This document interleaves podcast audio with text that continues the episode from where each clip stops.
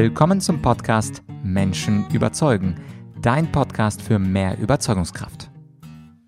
Mein Name ist Vladyachenko und in diesem zweiten Teil des Interviews mit Dirk Müller, da geht es dann um das schöne Geld. Er ist ja Mr. Dax, Fondsmanager, Buchautor, Börsenmakler, vielleicht der bekannteste Börsenmakler und heute frage ich ihn, wie steht es eigentlich um die Aktienmärkte? Sie steigen ja fortan, egal ob Pandemie ja oder nein und interessanterweise sagt Dirk Müller, dass wir eine große Immobilienblase in China zu befürchten haben und warum das der Fall ist und wohin wir unser Geld investieren sollten, also etwa in ETFs oder in Einzelaktien, das erfährst du in diesem Teil des Interviews. Und am Ende, da äh, stellt er auch eine sehr schöne Schlüsselfrage, in welche Art von Unternehmen wir investieren sollten. Und zwar mittel- bis langfristig.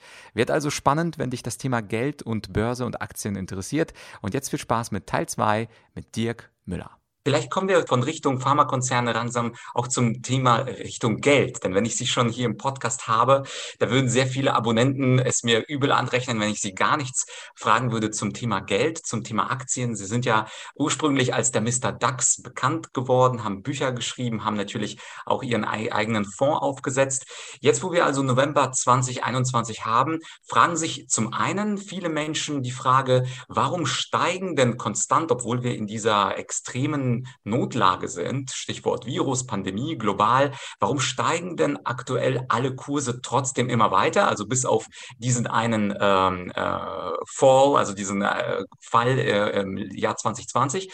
Und die zweite Frage, damit einhergehend, können wir irgendwas in das Jahr 2022 hinein interpretieren, ob dieses Wachstum weitergeht oder ob es, wie Sie im Vorgespräch haben, äh, gesagt haben, auch vielleicht bestimmte Gefahren aus China gibt, aber diesmal nicht als Virus, sondern sondern möglicherweise irgendwelche anderen Gefahren.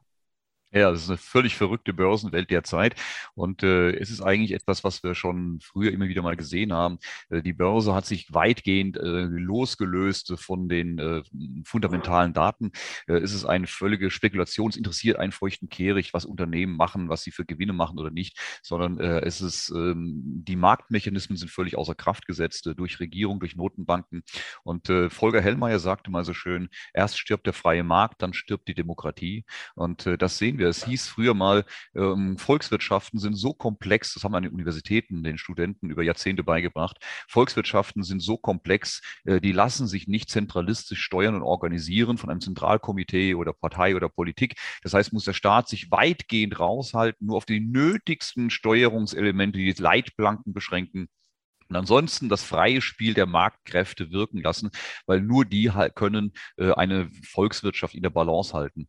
Ja, und jetzt sehen wir aber, dass immer mehr eingegriffen wird, dass die volksfreie Spiel der Kräfte praktisch überhaupt nicht mehr existiert, sondern eine völlige äh, ja, Steuerung aller Bereiche stattfindet. Und äh, das ist genau das Problem.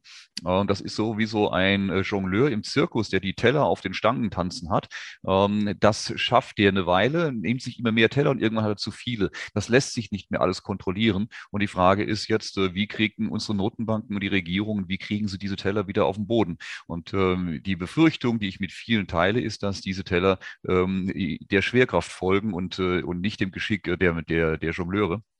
Und deswegen befürchte ich, dass wir da sehr starke Verwerfungen auf uns zukommen sehen. Ähm, denn ähm, wir müssen wieder auf dieses normale Spiel der Kräfte zurückkommen. Und äh, das ist so einfach nicht machbar. Gleichzeitig sehen wir in China eine Entwicklung, die schon seit vielen Jahren anhält. Wir haben dort die größte Blase der Menschheitsgeschichte. Die Immobilienblase dort äh, sprengt alle Dimensionen, die wir jemals auf der Welt hatten. alle anderen Einschätzungen sind schlichtweg irreführend diesbezüglich. Und das ist ein Schneeballsystem. Es ist ein Schneeballsystem, das seit Jahrzehnten dadurch funktioniert, dass immer mehr Geld reinkommt und äh, es wird immer verrücktere Investitionen getätigt, die eigentlich gar keinen Sinn machen. Es werden Hochhäuser gebaut ohne Heizung, ohne dass da jemals jemand drin wohnen sollte, nur um sie morgen weiter zu verkaufen. Das macht schon aus volkswirtschaftlicher Sicht keinen Sinn, erst recht nicht aus Umweltschutzgründen Sinn, ähm, äh, Ressourcen zu vergeuden für nichts, nur um sie äh, später zu verkaufen, wieder abzureißen. Äh, das ist ein völliger Wahnsinn, was was uns offenbar wird.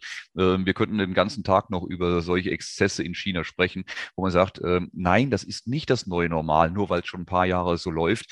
Äh, ein Schneeballsystem ist nicht ganz toll und, äh, und äh, glücklich machend, nur weil es ein paar Monate funktioniert hat, sondern irgendwann kommt der Punkt, wo das seinen Niederschlag findet und wo das wieder seine Bereinigung findet. Und je größer eine Blase ist, umso lauter wird der Knall, wenn sie platzt. China, sein Immobilienmarkt, aber auch seine Wirtschaftsstrukturen vollkommen zentralistisch, der Versuch es zentralistisch zu lenken.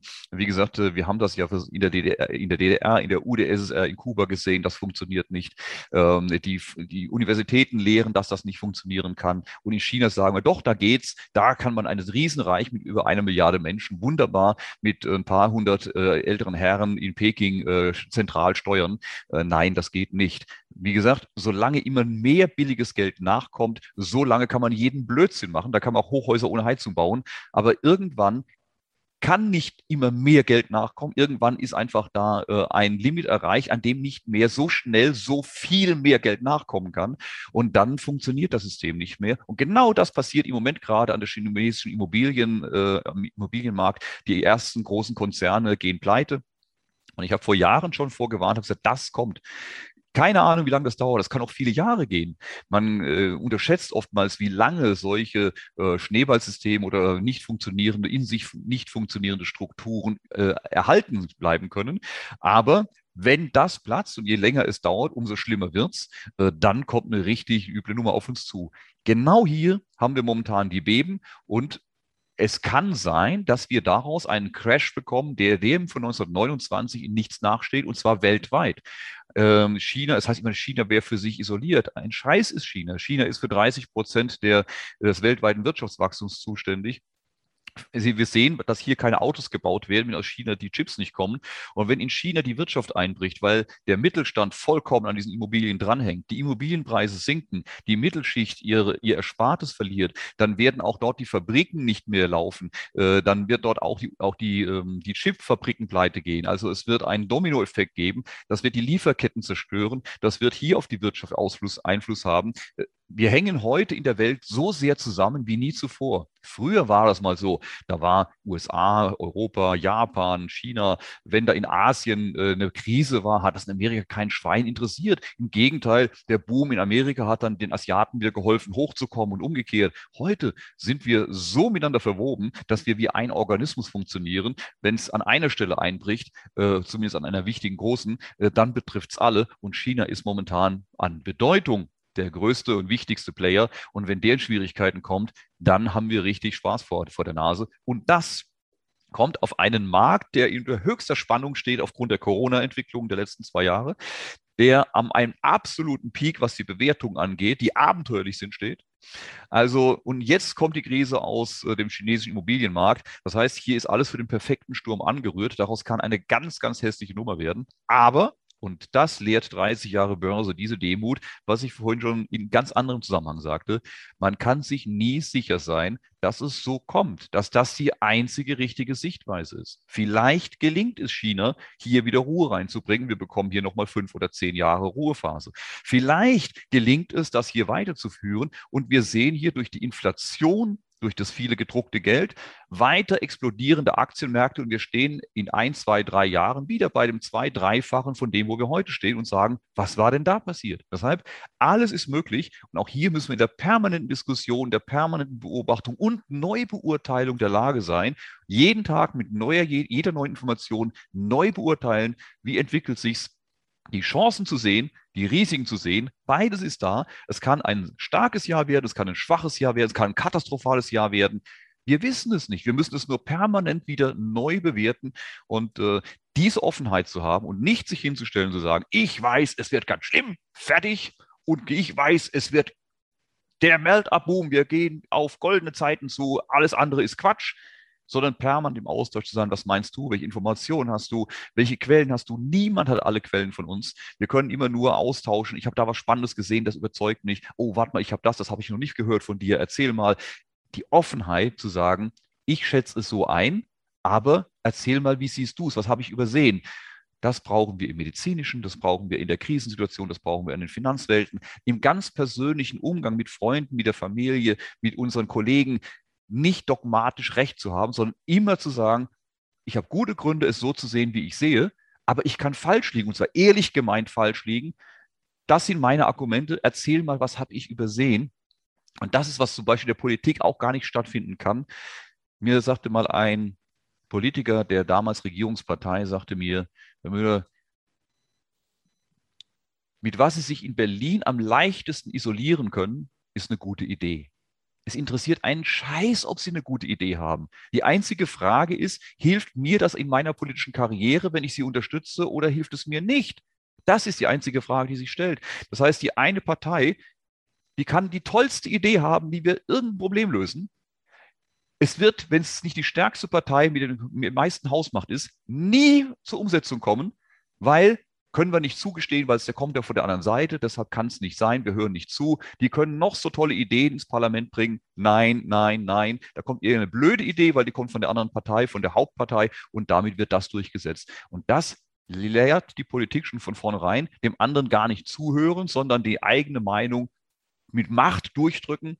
Ja, und wie sollen wir es dann unten machen? Aber vielleicht ist genau das der Aufruf, es unten anders zu machen und zu sagen, wir gehen das Spiel nicht mit, wir bleiben offen, wir diskutieren frei, nehmen den anderen ernst, sehen den anderen als einen Menschen an, äh, mit legitimer Meinung und Einschätzung und hören dem mal zu, was der für Argumente hat. Und ich habe das in, meinem, in den letzten 20 Jahren sehr oft gemacht, dass ich mit Leuten, die völlig konträrer Meinung sind als ich, manchmal wirklich abenteuerlich schräg, aber die mal gefragt habe und vor allen politischen Richtungen, rechts außen, links außen, äh, auch zusammengebracht habe und sagen, hört es euch mal zu redet mal miteinander. Und plötzlich stellten die fest, Mensch, wir haben ganz viel Deckungsmasse. Aber da sind wir komplett unterschiedlicher Meinung. Aber ja, das Argument, das du da bringst, ja, aber ja, du, da hast du recht, aber trotzdem.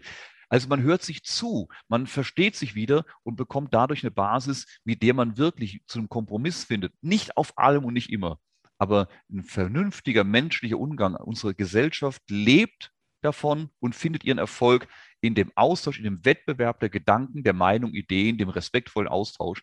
Alles andere ist Steinzeit und führt uns in ganz schlimme Zeiten zurück. Und die Mittel, über die wir heute zu verfügen, die sorgen dafür, dass diese, dass diese dunklen Zeiten sehr, sehr dunkel sein können. Deswegen, wir sollten bemüht sein, auf eine neue, bessere Welt zu kommen, eine hellere, lichtere Welt, in der wir mehr Freundlichkeit, Verständnis, Suche nach Weisheit, Suche nach der besten Lösung und nicht nach der, die mir am meisten Macht oder Geld verschafft, äh, zu finden. Und das ist noch ein langer Weg. Aber wo soll man anfangen, wenn nicht ganz unten bei uns selbst? Ja, äh, sehr philosophische Worte, Herr Müller. Und zum Schluss, viele sind ja auch kleine Egoisten und wollen immer so einen Anlegertipp zum Schluss haben. Sie haben ja darüber gesprochen, dass die äh, chinesische Immobilienblase platzen könnte. Es kann aber auch sein, dass China es doch wieder hinkriegt. Und bezogen auf die Welt, es kann sein, dass die Welt wieder vor einem Crash steht. Aber es kann auch sein, dass die Welt das irgendwie kompensiert und die Aktienmärkte jetzt nicht explodieren und es einen riesen globalen Crash geben wird. Es gibt ja diese Ansicht, die äh, ich glaube immer im Vordringen äh, gerade äh, be be bemessen ist, dass man sagt, ich weiß es nicht und deswegen setze ich auf den Gesamtmarkt, also ich setze auf irgendwelche global gestreuten ETFs, weil wenn selbst so Experten wie Dirk Müller nicht wissen können, was in Zukunft passiert und ich habe ja keine Zeit als Ingenieur, als Anwalt, als Bäcker, mich da jeden Tag mit Aktienmärkten zu äh, informieren, äh, setze ich einfach in so einen günstigen ETF auf den gesamten globalen Markt. Und das ist meine letzte Frage an Sie. Würden Sie so eine ich sag mal, Milchmädchenstrategie äh, bevorzugen? Oder was würden Sie einem Menschen zum Schluss des Interviews raten, der jetzt keine Zeit hat, sich jeden Tag eine Stunde Aktienkurse anzugucken, der aber trotzdem etwas partizipieren möchte an den potenziell wachsenden Aktienkursen? Also ich halte die ETFs tatsächlich für eher gefährlich. Also äh, natürlich für den Einzelnen, weil da ist auch jede Menge Schrott drin, da ist einfach alles drin und damit auch sehr viel Schrott. Ähm, zum anderen aber auch für unsere Gesellschaft, für den Markt, weil ähm, eine Aktiengesellschaft funktioniert ja dadurch, äh, dass ähm, die Eigentümer der, dieses Unternehmens auch äh, Einfluss nehmen, dass die ein Interesse an dem Erfolg dieses Unternehmens haben.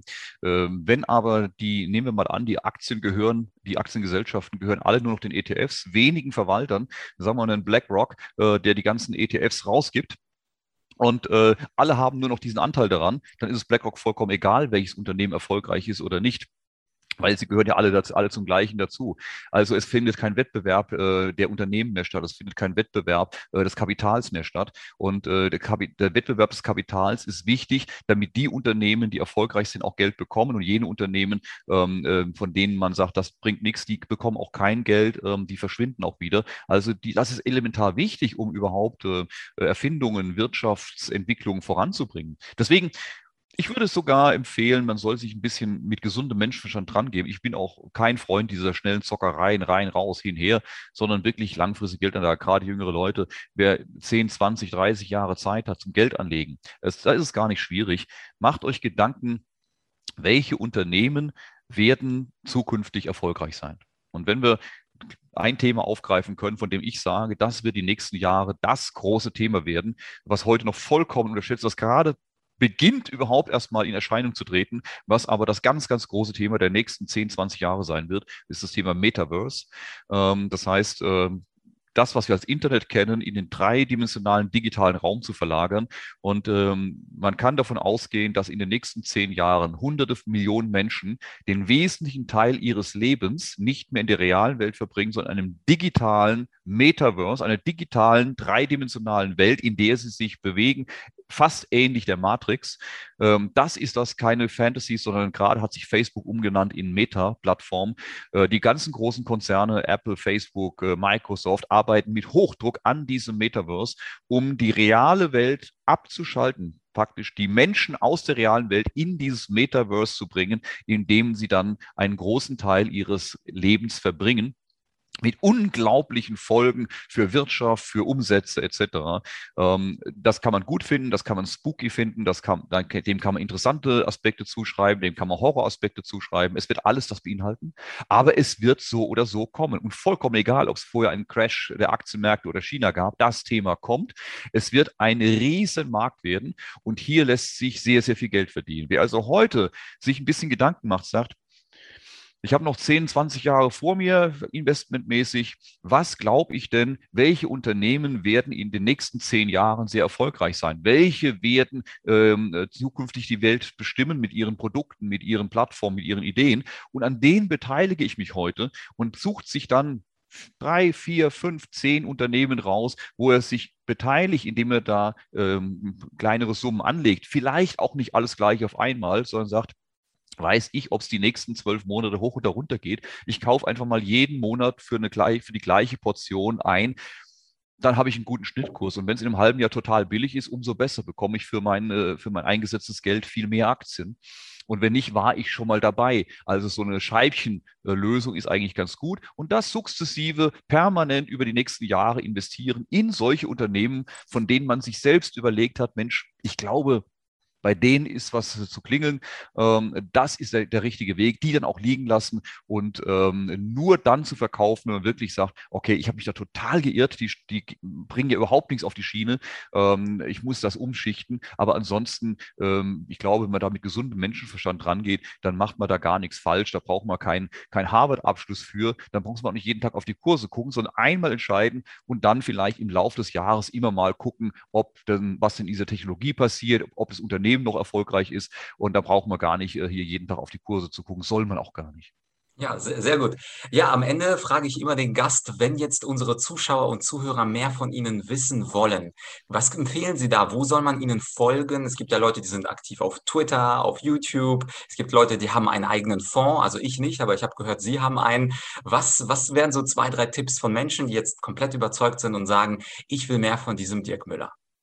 Also cashkurs.com ist meine Hauptplattform und dort findet sich alles zusammen und äh, dort machen wir genau das, zu versuchen, ähm, die Welt zu erklären, die wirtschaftliche Seite, natürlich aber auch die politische Seite, aber auch die philosophische Seite. Wir sind gerade an einem Projekt dran, das sich sehr, sehr stark mit den philosophischen Fragen auch beschäftigt, mit diesen zwischenmenschlichen Sachen beschäftigt und äh, das findet alles auf cashkurs.com statt. Dort äh, findet, findet man dann alle auch weiteren, äh, weitere Möglichkeiten, weitere Wege und ähm, bei Cashkurs Trends findet man auch über cashkurs.com. Da beschäftigen wir uns zum Beispiel mit dem Thema Metaverse jetzt gerade im, äh, in der nächsten Ausgabe äh, sehr, sehr intensiv. Das kommt im Dezember.